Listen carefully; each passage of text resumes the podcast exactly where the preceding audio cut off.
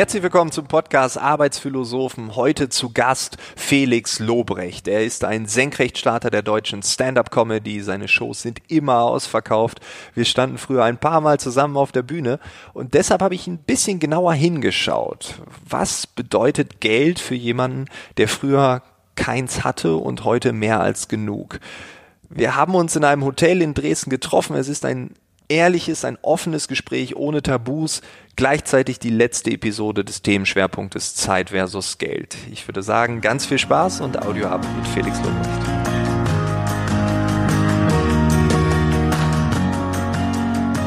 Wie wichtig ist dir Geld? Geld ist mir als Mittel zum Zweck ziemlich wichtig. Also jetzt so Geld als Selbstzweck bringt ja nichts, aber äh, die Möglichkeiten, die einem Geld halt bietet, die äh, finde ich völlig in Ordnung. Also mir ist Geld auf jeden Fall auf jeden Fall wichtig. So, um irgendwie das machen zu können, was ich will, um so leben zu können, wie ich will, um den Leuten, die mir wichtig sind, irgendwie das ermöglichen zu können, was, was, was, was sie wollen oder was für sie wichtig ist. Und halt auch einfach, um so den, den Kopf frei zu haben, so. Also Geld ist irgendwie, wenn man keine Geldsorgen hat, ist schon mal eine richtig grundlegende, elementare Sorge weg. Und damit man keine Geldsorgen hat, braucht man Geld und deshalb ist mir Geld wichtig. Mhm. Ja. Ist dir das wichtiger als vor zehn Jahren oder vor 20 Jahren? Oder weniger wichtig? Hm. Habe ich noch nicht so drüber nachgedacht, aber naja, früher war Geld halt ich bin ohne Geld aufgewachsen und da hat's halt auf eine Art halt voll die große Rolle gespielt, aber halt auch gar keine. Es hat halt gar keine Rolle gespielt, weil es einfach nicht da war. Aber dadurch, dass es nicht da war, hat's halt auch voll die große Rolle gespielt, weil man halt immer wieder an die, an die Grenzen gekommen ist, des, dessen, was möglich ist, so, weil man es halt nicht hatte. Ähm, aber ich wollte schon immer viel Geld haben, auf jeden Fall wollte, wollte, wollte, ich wollte immer berühmt werden und immer viel Geld haben. wusste, wusste halt nie womit und tralala, das war alles unkonkret. Aber irgendwie wollte ich das immer und irgendwie war ich mir auch relativ sicher, dass das irgendwann, irgendwann auch klappt, so. weiß aber nicht, woher diese, diese, ja, rückblickend würde ich fast Arroganz sagen, kam. es, gab, es gab keinen Anlass, keinen Anhaltspunkt, das irgendwie zu glauben, so. Ja. Aber es war immer klar, ich werde berühmt, ich werde Geld haben. Und ich wollte es immer, ich wollte es immer und ich war mir irg irgendwie dachte ich mir auch, das klappt schon irgendwie. Ja. Also hast du dir vertraut, quasi. Ja, auf jeden Fall, klar. Äh, Wäre auch blöd, wenn nicht. Oder? ja. Hast du manchmal sowas wie Zweifel? Das, das ist ein, ein große, eine große, du musst Zweifel eingrenzen oder definieren. Also Zweifel bezogen auf was? Auf das, was du tust. ich meine, wenn du jetzt so, in, jetzt so inhaltlich oder businessmäßig oder? Ja, Business so als als Künstler, als Unternehmer. Also. Naja, als als als als Künstler, der irgendwie gerade mal, äh, bei dem es gerade mal läuft, so sollte man permanent vor Augen haben, dass es genauso schnell wie es äh, gekommen ist auch wieder gehen kann. Also ich habe permanent auf dem Schirm, dass das dass ich jetzt keine Garantie habe, dass es jetzt für immer so gut läuft oder vielleicht noch besser. Also, ja. Ich glaube, Leute glauben zu schnell, dass sie eine Karriere haben. So, weiß ich meine. Ich glaube, mhm. viele machen den Fehler, so wenn sie irgendwie mal, weiß ich was, ein erfolgreiches Buch oder einen erfolgreichen Song oder eine geile, ein geiles äh, Comedy-Programm geschrieben haben, zu glauben, dass sie jetzt schon irgendwie eine stabile Karriere haben. Aber das ist, äh, ich glaube, ehe man so wirklich sich darauf verlassen kann, dass es noch eine ganze Weile so bleibt, äh, muss auch erstmal, müssen erstmal ein paar Erfolge in Folge stattfinden. weißt du, ich meine? Also wenn du zu früh glaubst, du bist durch so, also ich meine gerade heutzutage, ist, wir leben in so einer krass schnelllebigen Zeit so, äh, einerseits so, was heute in ist, kann morgen out sein, so einerseits hast du die Problematik und andererseits leben wir, was gerade halt für Comedians wie mich interessant ist, auch in einer Zeit so, wo, weiß nicht, Alter, da reicht ein aus dem Kontext gerissenes Zitat und du bist auf einmal ein Nazi, ein das, ein das, ein das und deine Karriere wird irgendwie äh, im Internet langsam aber sicher begraben, so, weil du auf einmal, weißt du, was ich meine? Ja, ja. Also ich habe das schon permanent auf dem Schirm, dass es jederzeit vorbei sein kann, so. Und äh, da habe ich natürlich auch Angst vor und ich fände mega schade. Aber selbst dann, so, also das Skillset, was mich hierher gebracht hat, äh, das wird mir danach auch für irgendwas anderes, also ich werde danach irgendwas anderes finden, wenn es irgendwann nicht mehr läuft, so. Weißt du, was ich meine? Würdest du sagen, es ist Demut, also der erste Punkt? Ja, Demut, weiß nicht, Demut klingt immer, klingt mir zu pathetisch. So.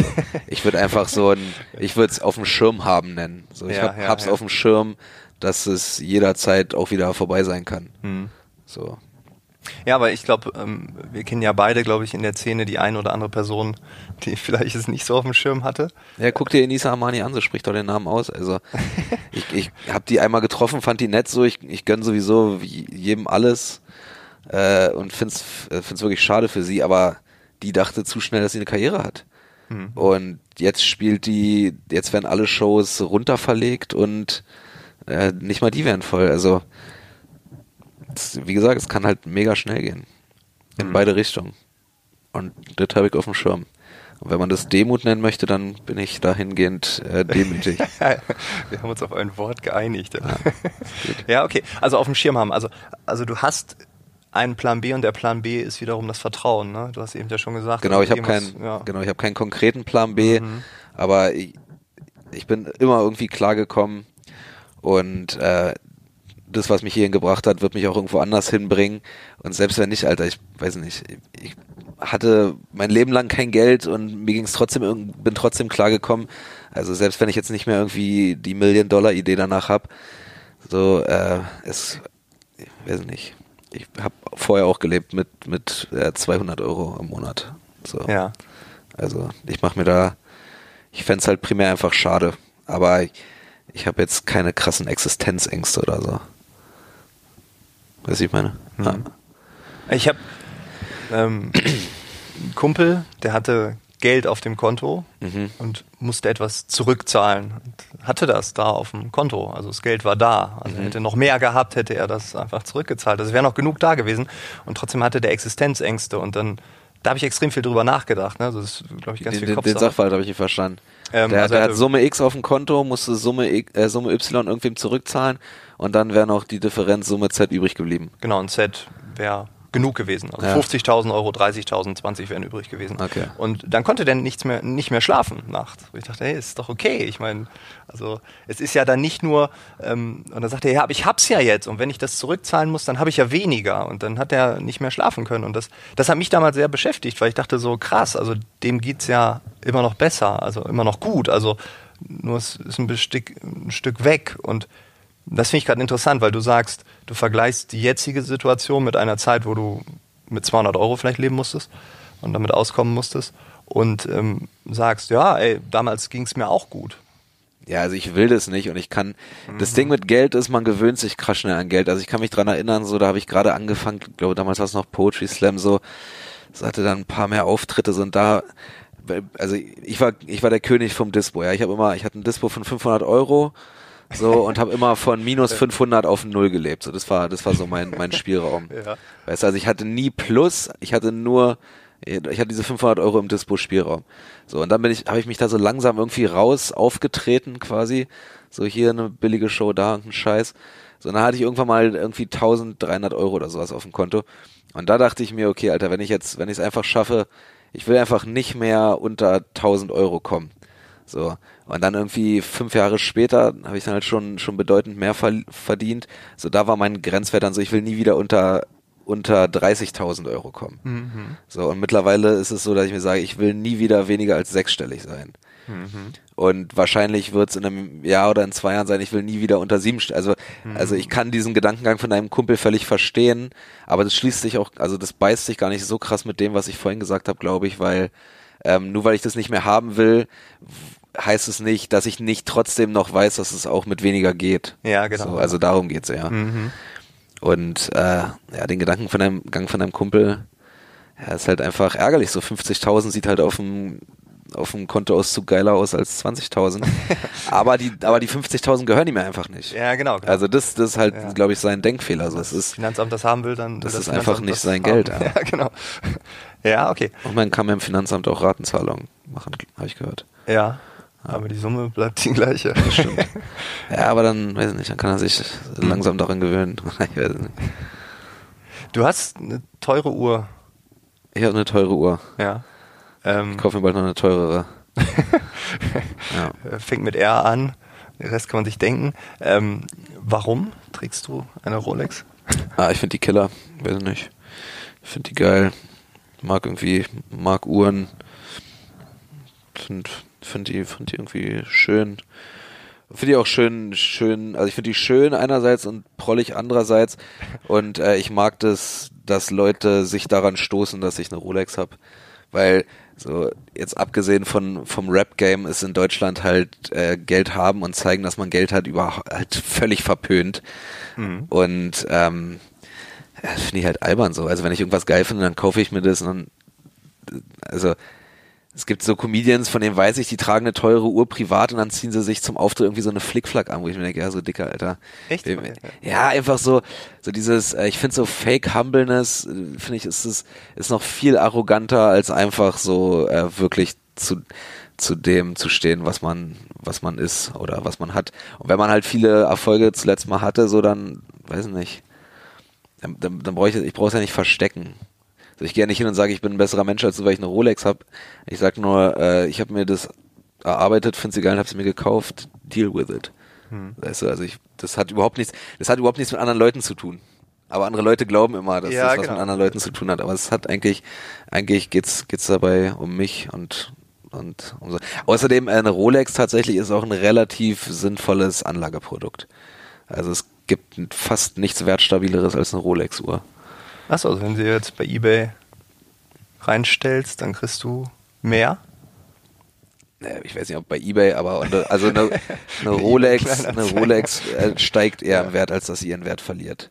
Und dann ist sie halt auch aus Gold und dann hast du auch noch den Goldwert. Ja, okay, okay, also es ist jetzt nicht so, ist jetzt kein reines ähm, Wegkonsumiergut, mhm. so weißt du? Also keine, wie, wie sagt man bei euch, das sind keine Sunk Costs.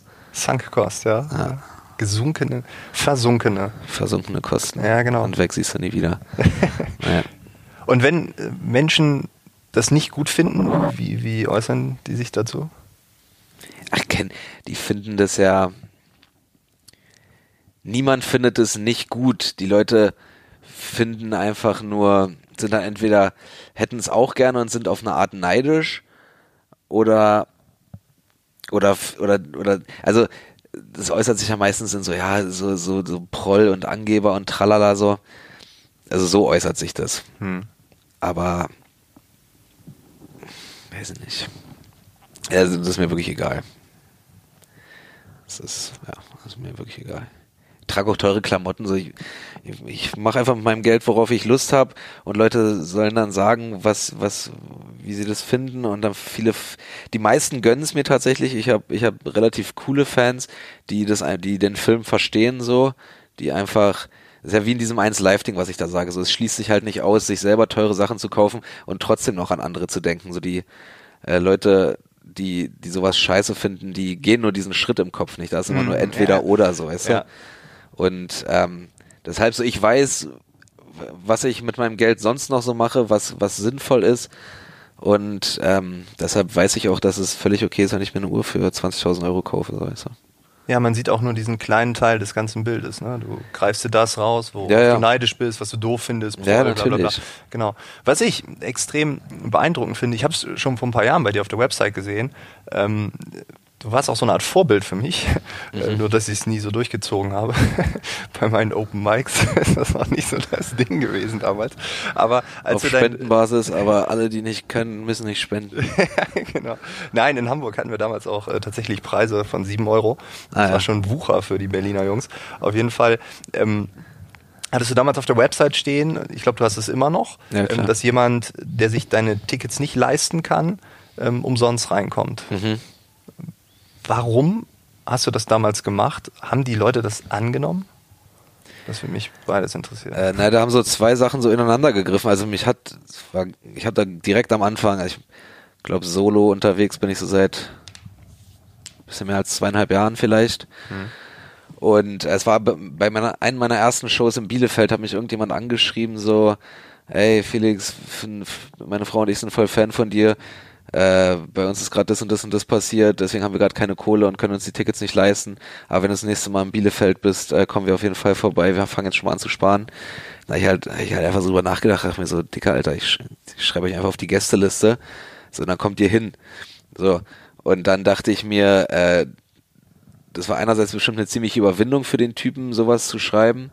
Und andererseits dachte ich mir, es, ist, der ist garantiert äh, nicht der Einzige, der in so einer Situation ist. So, mhm. das war so die eine Seite und dann dachte ich mir, okay, und ich konnte mir früher auch nie irgendwas leisten, worauf ich Bock hatte.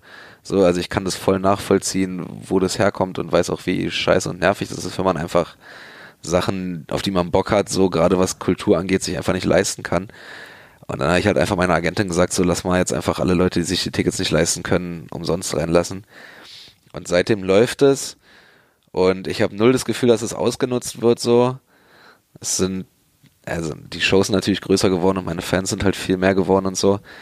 Von daher sind auch die Anfragen dahin, also dahingehend mehr geworden, aber es sind maximal sechs Leute pro Show. Und äh, ich glaube, die, die Fans und die Leute, also die Leute haben einfach verstanden, worum es geht. So, die, die wissen, wann sie betroffen sind und wann nicht. Also ich habe null das Gefühl, dass es in irgendeiner Form ausgenutzt wird. Ähm, es passiert eher das Gegenteil. Das finde ich halt total schön so. Äh, dass mir dann Leute schreiben, so Felix, hier von deiner Aktion mitbekommen, finde ich geil. Mir geht's gerade finanziell ganz gut, so ich würde gerne irgendwie hier vier Tickets im Voraus einfach bezahlen. Und die könnt ihr dann, wenn, wenn das nächste Mal sich Leute melden, dann einfach raushauen. Also es gibt ja auch dieses Modell bei irgendwelchen Bäckern so, zahl zwei Kaffee und du kriegst halt einen und der andere ist dann quasi für jemanden, der ihn sich nicht leisten kann, schon vorbezahlt. Mhm. Und das bieten mir halt äh, viele Leute an, die die Aktion cool finden. Ähm, ich mache das nicht, weil ich schreibe die Leute ja einfach auf die Gästeliste so. Also ich brauche jetzt kein, kein Geld von Dritten dafür, um das irgendwie quer zu finanzieren. Das kostet mich ja nichts außer ein Lächeln ich sag den Leuten da meistens einfach, äh, ja, finde ich voll cool. Aber das geht schon so, spende das Geld einfach an irgendwas Sinnvolles. Und äh, dann läuft es. Und jetzt, je länger man in dem Business stattfindet, so ich habe jetzt auch immer mehr prominente Menschen kennengelernt und Künstler, die bekannt und erfolgreich sind. Und habe jetzt auch äh, viele Leute davon überzeugen können, da mitzumachen. Und das werden immer mehr. Und ich glaube, das werden auch künftig noch mehr. Und es ist halt auch wirklich einfach kein Act. Also ich weiß, dass es, ich weiß, wie die Deals laufen. Ich weiß, dass es Künstler nichts kostet, äh, mal eben vier Leute auf die Gästeliste zu schreiben. Auf gar keinen Fall. Ja. Und deshalb mache ich das und ich mache das deswegen auch weiter. Und die schreiben dann, also den ganzen Orga-Quatsch, den macht er dann meine Agentin halt. Und ähm, ja, das ist die Aktion. Hm. Ja. Also als ich das damals gesehen habe, ähm, hattest du bei mir so 20 Sympathiepunkte. So, das war so, ich dachte, mhm. krass, warum, warum macht er das? Das ist voll gut. Also du hast ja ein gutes Menschenbild dahinter. Also du, mhm. also hast du ein positives Menschenbild? Das kann man eigentlich davon ableiten, oder? Ich glaube einfach, ähm, ich glaube einfach, die Leute verstehen, ob sie betroffen sind oder nicht. Hm.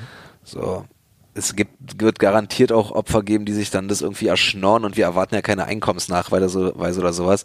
Also wir, wir äh, appellieren da einfach an, an deren Ehrlichkeit so. Wenn die sagen, wir können uns das nicht leisten, würden aber gerne kommen, dann mhm. sagt Becky, alle klar, hier dann und dann da sein, viel Spaß. So.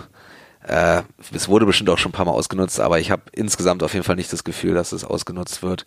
Und ich habe da damals auch ehrlich gesagt gar nicht, gar nicht so viel drüber nachgedacht, weil ich mir dachte so, also was ist das Schlimmste, was passieren kann? Das Schlimmste, was passieren kann, ist, dass bei einer ausverkauften Show vier Leute zusätzlich sitzen, die nicht bezahlt haben, obwohl sie es sich hätten leisten können. Das ist völlig egal. also das ist das, das, ist das Schlimmste, was passieren könnte. Ja. Da dachte ich mir, komm, Alter, da ist der Trade-off aus Risiko und Payoff äh, auf jeden Fall äh, positiv. Ja, weil ich stelle die Frage, weil ich habe ähm, mein amerikanisches Comedy-Buch gelesen mhm. und da war so die Quintessenz, dass eigentlich alle Comedians ähm, Menschen nicht mögen. Und dass es ganz wenige in Amerika gab, die ein positives Menschenbild haben. Also die sagen, ich, ich mag andere Menschen, ich mag mhm den Menschen als allgemein, also als ne, Spezies. Und, ja, genau. Und ähm, ich hasse die nicht. Und ähm, wenn ich so eine Aktion höre oder damals, äh, als ich es gelesen habe, habe ich gesagt, ja, du gehörst vielleicht zu denen, die Menschen Freunde sind. Also Misantrophen naja, versus Philanthropen. Ne? Also. Ja. Naja, ist doch beides. Also man ist doch nie nur das eine oder das andere. So. Also es gibt genügend Menschen, die mir, die mir auf den Sack gehen. Aber ich äh, ja. finde jetzt nicht per se jeden Menschen erstmal, also es, ja, so, mhm. also es ist halt beides. So, viele Menschen gehen mir auf den Sack, viele Menschen finde ich in Ordnung und prinzipiell stehe ich Menschen erstmal, erstmal, äh, erstmal neutral gegenüber, so auf Grundlage von von Artikel 1 des Grundgesetzes und, und Artikel okay. 20. Weiß nicht, ich meine. Okay, da kommt das Politikstudium raus. Das ja. okay, du hast, äh, also wie lange bist du jetzt auf der Bühne? Auf der Bühne bin ich schon ziemlich lang, auf der Bühne bin ich schon fast zehn Jahre. Zehn Jahre. Poetry ja. Slam angefangen? Poetry Slam angefangen, mhm. so sechs Jahre ungefähr. Ja, und dann jetzt seit drei Jahren Comedy. Mhm. Ja. Ja, neun Jahre insgesamt müssen es sein. Also du hast ja sehr viel Zeit investiert. Ja, auf jeden Fall, ja. Kann man schon sagen. Ich, ich meine, so eine Poetry Slam Karriere, die ist ja nochmal anders als die eines Comedians. Du tingelst von wirklich von A nach B. Ich ja. weiß nicht, du hattest wahrscheinlich auch 200, über 200 Auftritte im Jahr. Ähm, Bestimmt, ja. Also ab einem gewissen Punkt auf jeden Fall. Genau, wie hast du das durchgehalten? Also du hast eben ganz am Anfang schon gesagt, ja, du wusstest, du willst berühmt werden, du willst reich werden und so. Ähm, aber ja, aber witzigerweise, ich habe äh, die mein damaliges äh, Rumgetoure mit Slam und so und das Rumreisen und so habe ich überhaupt nicht verknüpft mit meinem kindlichen, also was ich als Kind mal werden wollte. Also ich hätte nicht gedacht, dass das mal irgendwie zu was äh, zu was Jobmäßigen führen kann. Ich habe das damals primär gemacht, weil es mir Spaß gemacht hat. Mhm. Und also das Auftreten, nicht Slam an sich, aber das Auftreten hat mir Spaß gemacht. ähm, und äh, weil ich mir damit halt einfach mein Studium finanzieren konnte. Also ich habe vorher irgendwas anderes studiert, drei Semester lang und hatte dann im Povi-Studium dann keinen keinen Anspruch mehr auf BAföG so. Ich habe niemanden in der Familie mit Geld, musste mich halt entsprechend halt komplett selbst finanzieren. Und ähm, ja, dann, weiß nicht, habe ich halt in Cafés, also ich habe alle möglichen Klischee-Nebenjobs gemacht und so. Und als ich dann irgendwann einfach so von, von, von irgendwas, was mir Spaß macht, nämlich Auftreten, dann auf einmal mein Studium finanzieren konnte, dann war das halt erstmal mein Drive so. Mhm. Und äh, wenn du so als Student lebst, so was brauchst du 500 Euro im Monat. Das ist irgendwie, was habe ich in Marburg 250 Euro Miete bezahlt. Dann, äh, weiß nicht, erst noch 200 Euro für Essen und Saufen und nochmal 50 Euro für Klamotten. Dann viel mehr brauchst du ja nicht. Und das konnte ein Poetry Slam halt mit rumtraveln so relativ schnell ermöglichen. Hm. Und äh, dass es dann einfach immer mehr geworden ist und immer mehr geworden ist, äh, ja, das hat sich halt so entwickelt. Irgendwie weiß er selber, wie das ist. So, irgendwann ist man da einfach so drin und merkt, okay, Alter, ich habe ursprünglich das mal gemacht, weil es mir Spaß gemacht hat und um mir meine Uni zu finanzieren. Und mittlerweile gehe ich fast gar nicht mehr zur Uni, weil ich nur noch auftrete. und ähm, ja, und so richtig los ging's für mich dann eigentlich, als ich angefangen habe, Comedy zu machen. So, mhm. als ich dann, es war 2015, als ich dann, also es war so Ende 2015, glaube ich, als ich dann angefangen habe, Comedy zu machen. Warum der Switch? Ja, weil ich dann halt schon, ich hatte dann halt schon irgendwann so ein bisschen Ambitionen entwickelt, irgendwas, irgendwie was zu machen, weil ich, wie gesagt, ich habe halt gemerkt, so, okay, ich bin eh nur noch am Rumreisen und Auftreten, so, ich, mein, mein Alibi, dass ich es für, für ein Studium mache, greift gar nicht mehr, weil ich überhaupt nicht mehr zur Uni gehe zurzeit. so, also dann, dann als Künstler, Künstlerin und Künstler bist du ja irgendwann immer an dem Punkt so, ab einem gewissen Punkt musst du es entweder sein lassen oder dich damit abfinden, dass es hobbymäßig ist. Oder wenn du es versuchen willst, musst du alles auf die Karte setzen. Mhm. Und dann habe ich mich halt irgendwann dazu entschieden, okay, ich probiere jetzt irgendwas, irgendwas mit Bühne, was auch immer das sein wird, so. Und dann habe ich halt äh, bin ich halt noch ein Jahr intensiver rumgetourt mit Slam und so. Und dann ist mir halt irgendwann aufgefallen, so dass Poetry Slam halt karrieremäßig einfach irgendwo gedeckelt ist, so.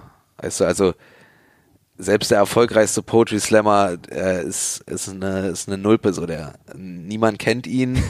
so, er verdient okay, aber du willst ja auch mit 35 nicht mehr so diesen Studenten-WG-Lifestyle leben, so ich zumindest nicht. Und dann dachte ich mir, okay, was mache ich so? Ich schreibe eh nur lustige Texte. Und bei Slam geht's mir immer auf den Sack, dass ich mich vor den anderen Ulis, die sich da für die großen Literaten halten, immer dafür erklären muss, warum ich hier nur lustige Texte mache und nicht irgendwelche wannabe deepen oder wannabe linken scheiß Gedichte vortrage so. Und dann dachte ich mir, okay, ich schreibe eh nur lustige Texte, äh, ich will damit Geld verdienen, so Comedy. Comedy ist das Genre, das ist nach oben hin gänzlich offen, was eine Karriere angeht. Und äh, da muss ich mich nicht dafür rechtfertigen, dass ich einfach nur lustig sein will. Und äh, da kann man bestimmt auch sein Geld mit verdienen.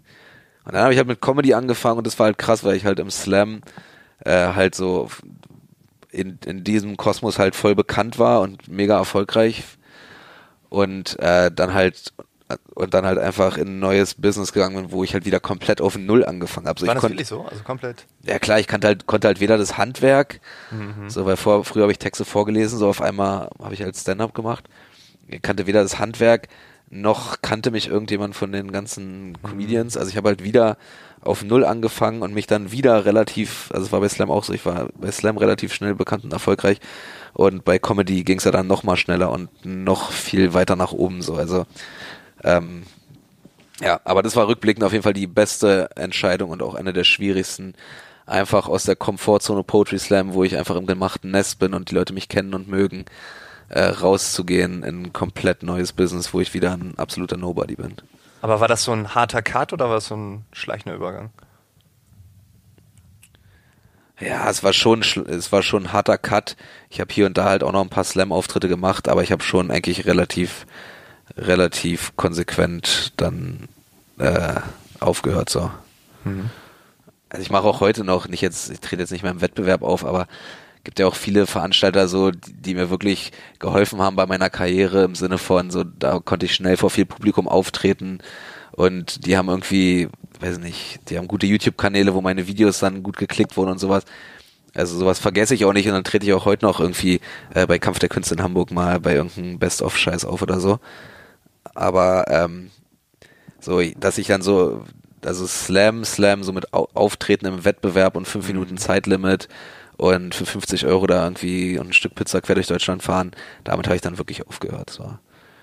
Und dann halt bei Comedy halt auch, ich hatte halt mega viel Material schon, weil ich ja zu dem Zeitpunkt schon fünf, sechs Jahre auf einer Bühne stand. Auf jeden Fall, ja. Und hatte dann halt auch krass schnell irgendwie mein Solo und habe mir im Slam irgendwie eine, eine kleine, aber, aber mobilisierbare Fanbase erspielt.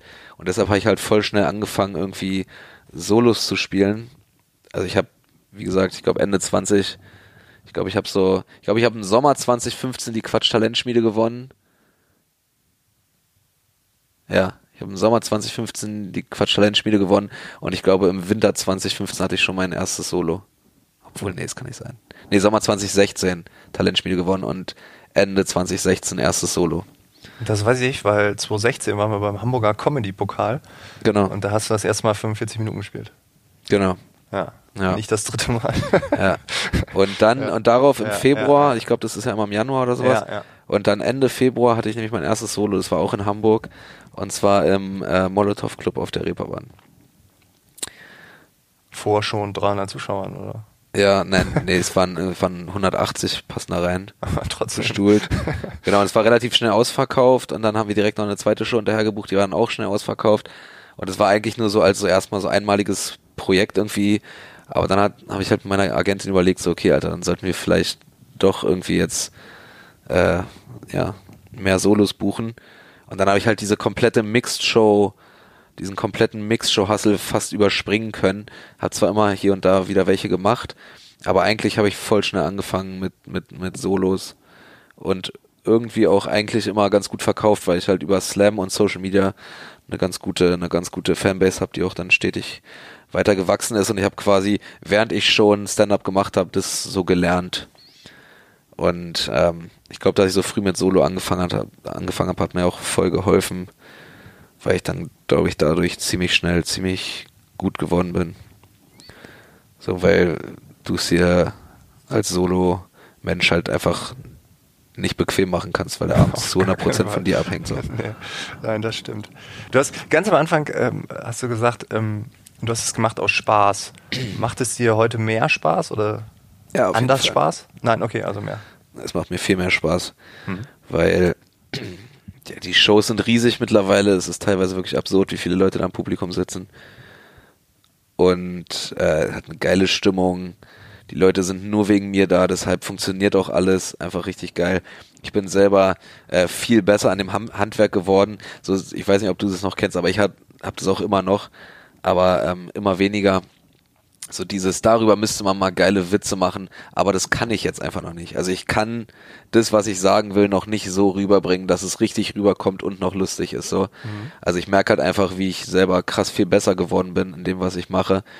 so dass ich einfach so ganz andere Möglichkeiten hab, sowohl performativ als auch äh, handwerklich, so wie erzählt man die Witze oder bin Schauspiel, also ich bin einfach besser geworden so und dadurch macht es einfach mehr Spaß, weil man mehr Möglichkeiten hat und mehr machen kann und ähm, ja, Alter, es gibt einfach, ich meine, du stehst ja selber auf der Bühne oder standest ja auch mal als Comedian auf der Bühne, also es gibt einfach nichts Geileres als eine Show zu rocken so.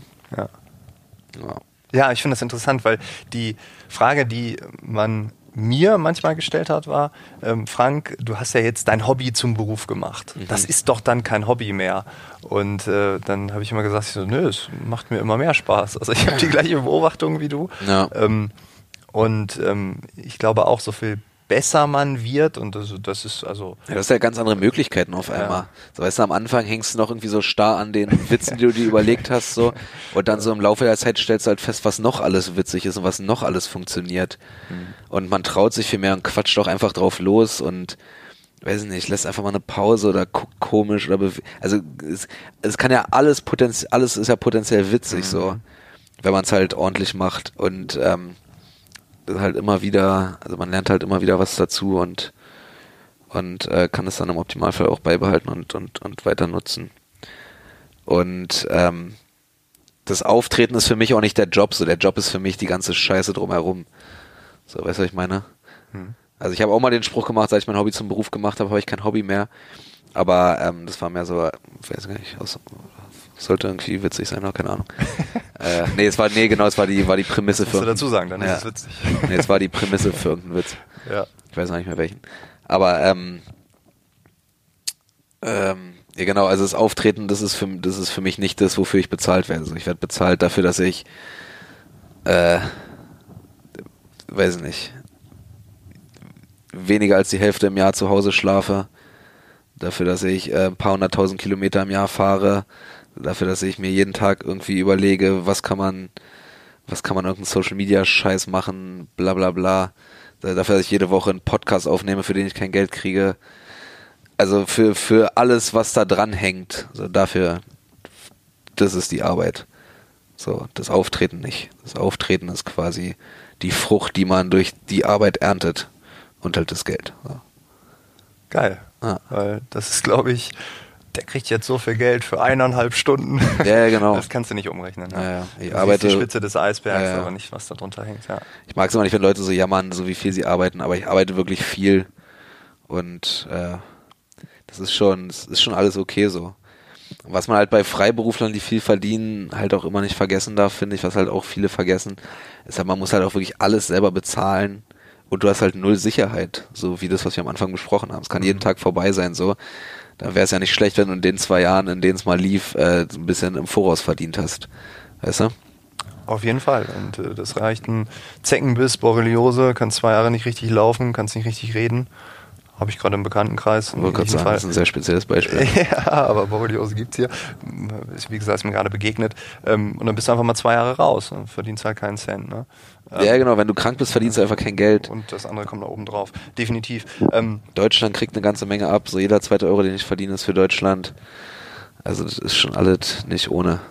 Mhm. Versicherung kostet fast ein Tau im Monat. Also es ist wirklich, man hat wirklich viel. Dann hast ja, ich habe auch Leute, die, also ich habe ich hab einen Techniker, ich habe einen Security Man, ich habe eine Merch-Verkäuferin, ich habe einen Tourmanager, ich habe eine Agentin. Das sind, sind alles Leute, die, äh, ohne die ich es nicht schaffen würde, aber die halt auch, die, die halt auch bezahlen. Also es ist alles Kosten auch so. Also es, weißt du? Würdest du sagen, es werden ein paar Comedians diesen Podcast auch hören, ähm, als Künstler muss man Unternehmer sein? Das habe ich immer gesagt. Würdest du dem zustimmen? Weil du hast eine Firma, du hast gerade sechs Mitarbeiter aufgezählt. Ja.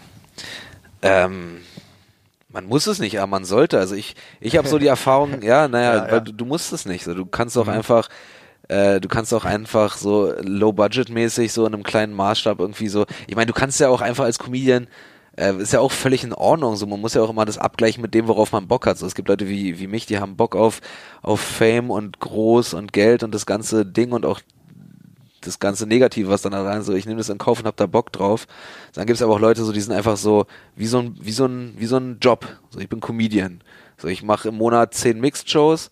So damit, fahrst du auch deine 2,5 und ist ja alles in Ordnung. So, dann, da, dafür Mhm. musst du kein Geschäftsmann sein, musst kein Ja, Business okay, sein. okay, ja, ja, dann bist du halt einfach Comedian, so wie, wie andere Leute Elektriker sind. So. so entweder das oder du bist halt irgendwie so ein Comedian, der in so einer Maschinerie drin ist, in, einem, in, einer, in einer riesigen in einer riesigen Agentur oder sowas und wirst dann da verwurstet und die Firma um dich rum ist die Firma und du bist nur das Produkt.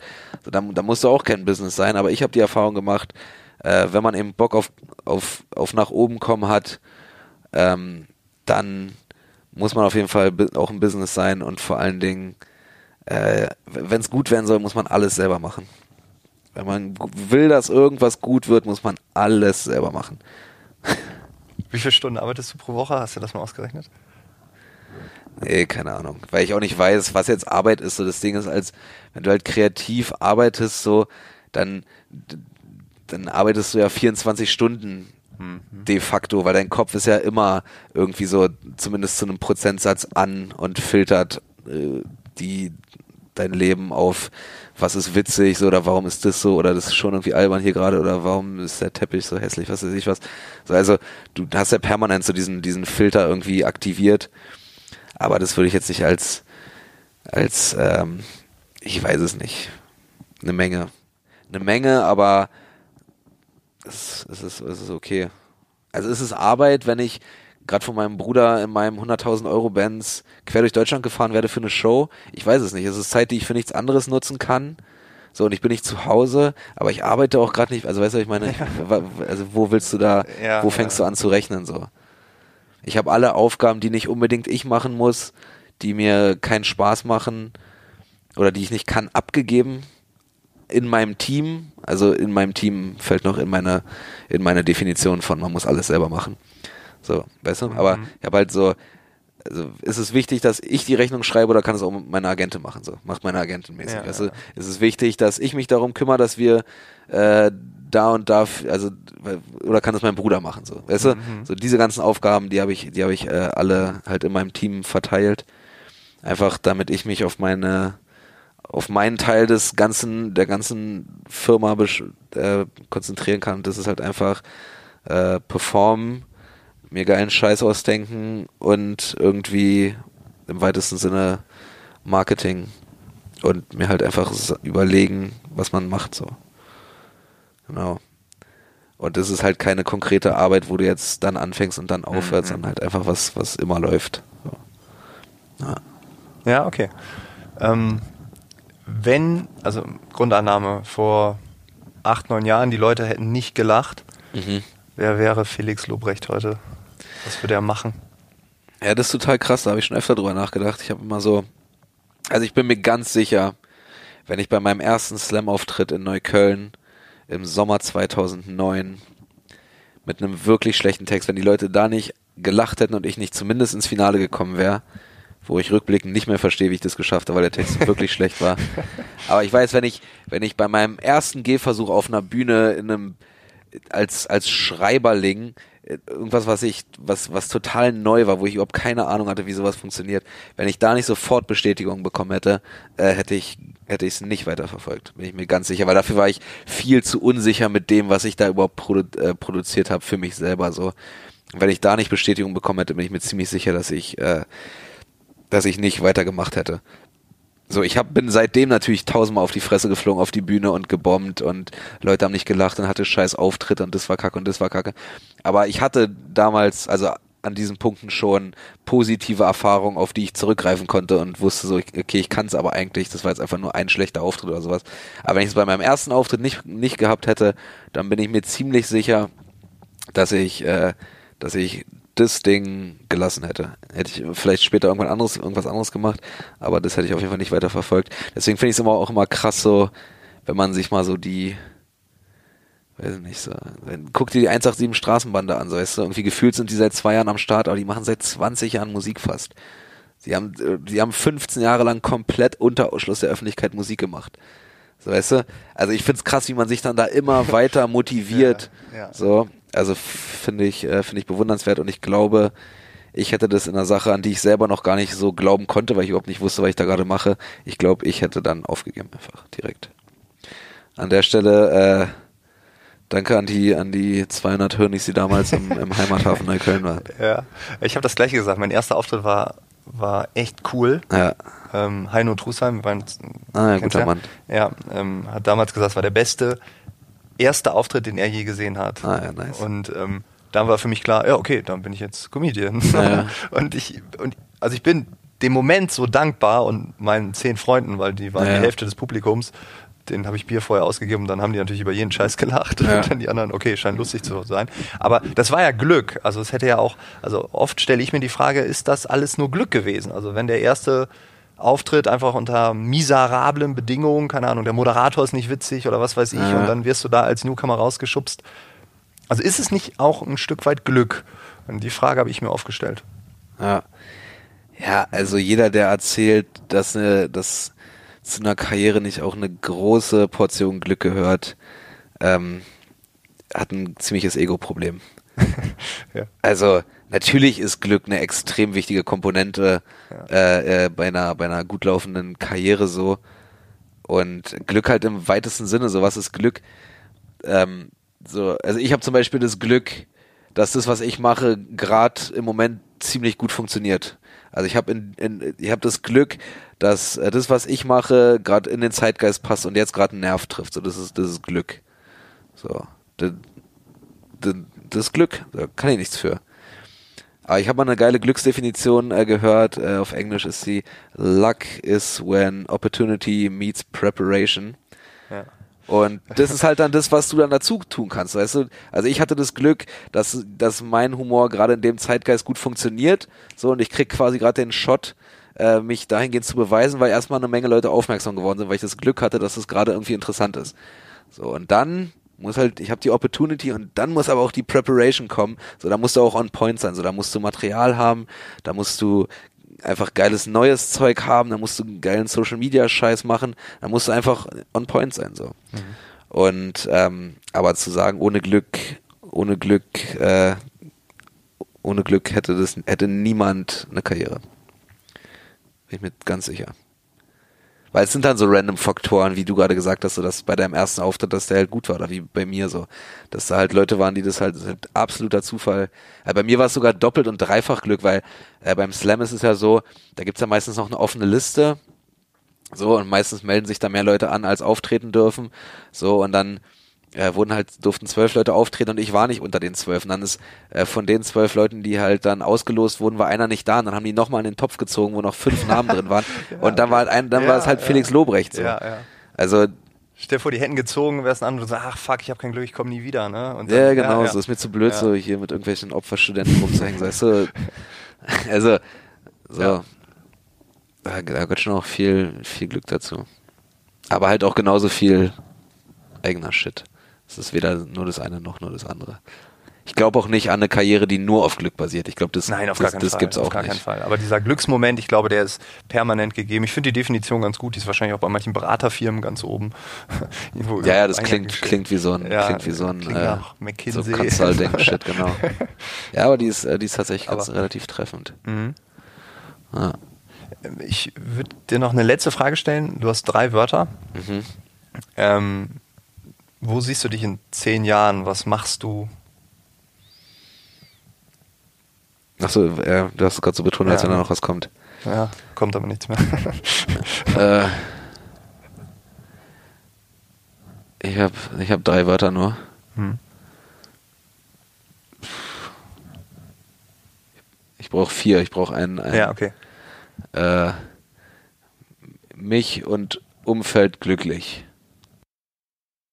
Das war das Gespräch mit Felix Lobrecht. Das war der Themenschwerpunkt Zeit versus Geld. Wir machen jetzt erstmal zwei, drei Wochen Pause. Wir entspannen uns. Wir nehmen die neuen Folgen auf. Am 27. März geht es mit dem neuen Schwerpunkt weiter. Ich sage nochmal vielen, vielen Dank an Contest für das Sponsoring in den ersten Wochen. Ein großes Dankeschön auch an Rikaze für die Bewertung bei iTunes in der letzten Woche. Moderner Mindkicker klingt richtig cool. Vielen, vielen Dank dafür. Wir sehen uns am 27.03. Bis dahin, alles Gute. Ciao, ciao.